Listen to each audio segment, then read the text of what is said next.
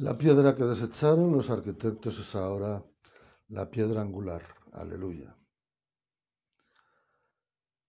Seguimos contemplando la persona de Jesús en sus discursos del Evangelio de San Juan.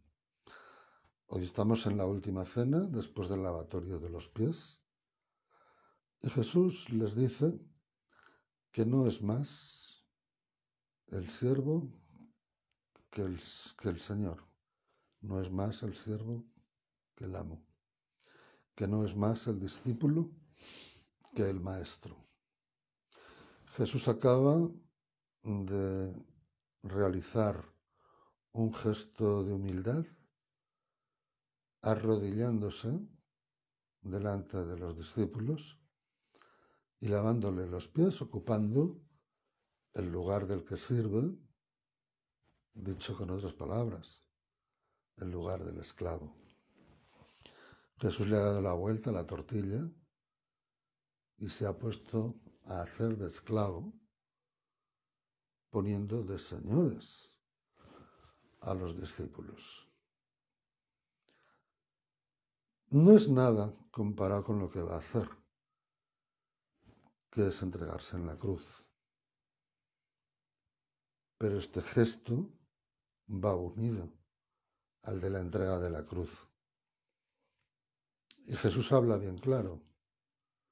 Si no es más el discípulo que el maestro, y el maestro acaba de hacer esto, imaginaos qué es lo que tenéis que hacer vosotros. Tenéis que hacer lo mismo. Tenéis que poneros del lugar del que sirve, del lugar del esclavo. No del que es servido, no del que se deja servir, no del tirano que manda y que con la vara hace obedecer. No, no, no, no. Con sencillez de corazón, con entrega, con amor, con servicialidad. Jesús es el enviado del Padre, pero Jesús va a enviar también a los discípulos. El que recibe al discípulo, dice, me recibe a mí, que lo he enviado. Y el que me recibe a mí, recibe al que me ha enviado a mí, que es el Padre. Así es que se da una comunión íntima de amor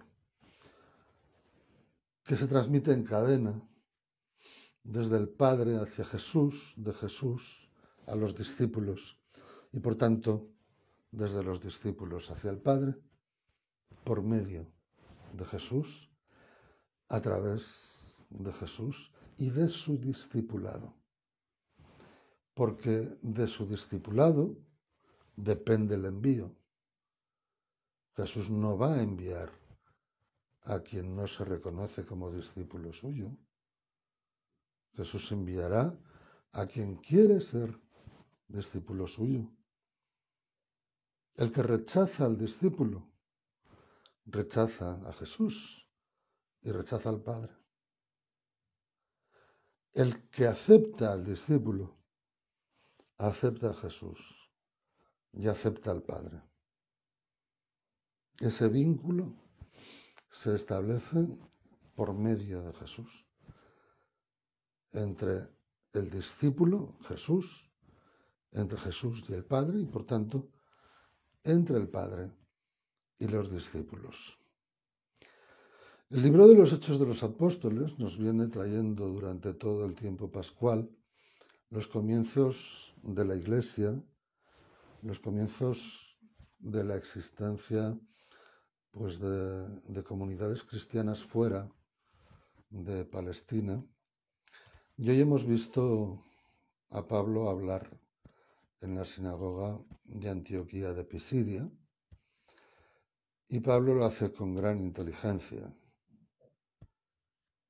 Parte de la historia de la fundación del pueblo de Israel qué es lo que el auditorio quiere oír.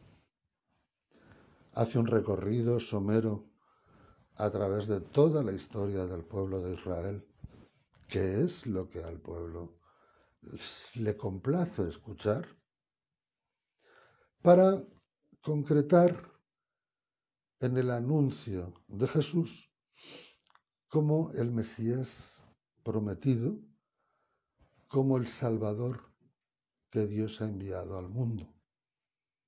Y aquí está la novedad. ¿Cómo recibirán este anuncio?